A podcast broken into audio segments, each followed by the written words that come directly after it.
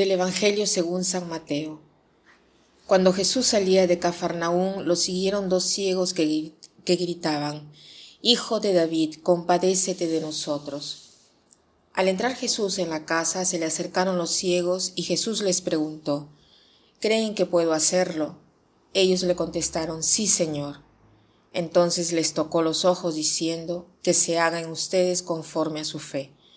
Y se les abrieron los ojos Jesús les advirtió severamente que nadie lo sepa, pero ellos al salir divulgaron su fama por toda la región.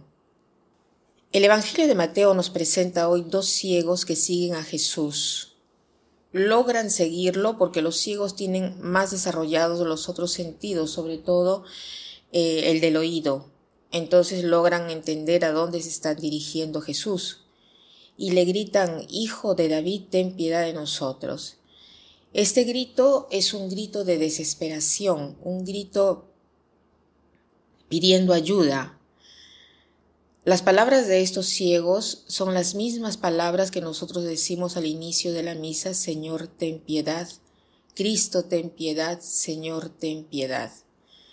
¿Qué cosa quiere decir pedir piedad? Pedimos la misericordia de Dios.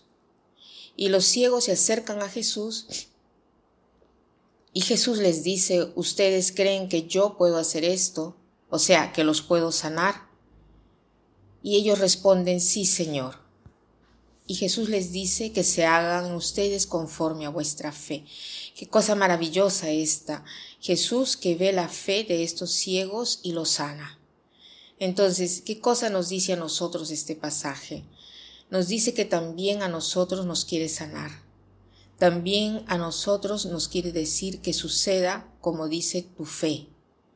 Pero ¿tenemos verdaderamente esta fe nosotros?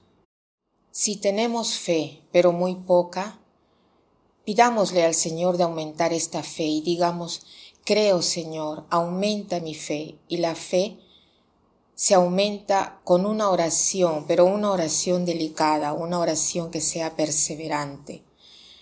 En cuanto a esto, me acuerdo de un libro leído hace tiempo que se llama, que es la narración de un peregrino ruso. Es un clásico de la literatura espiritual.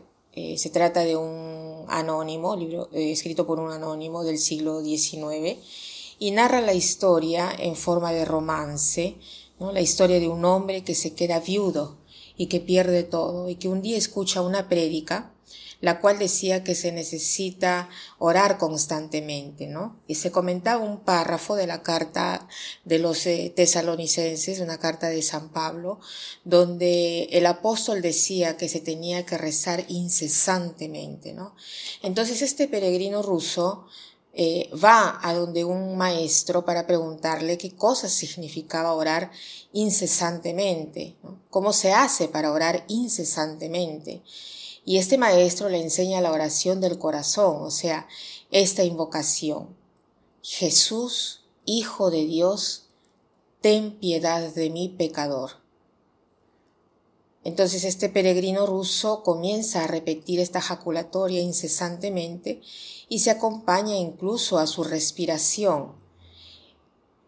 Esto para decir que hoy podemos hacer el propósito de invocar varias veces al el nombre de Jesús y pidiéndole que tenga piedad de nosotros. Invocarlo ya sea por mis problemas que por los problemas de las personas que conocemos y que están pasando necesidad, con la confianza de que Jesús es capaz de sanarnos. Y para terminar quiero citar esta frase que dice así. Como un ciego se da cuenta del sol sin verlo, así el alma se da cuenta de Dios. Que pasen un buen día.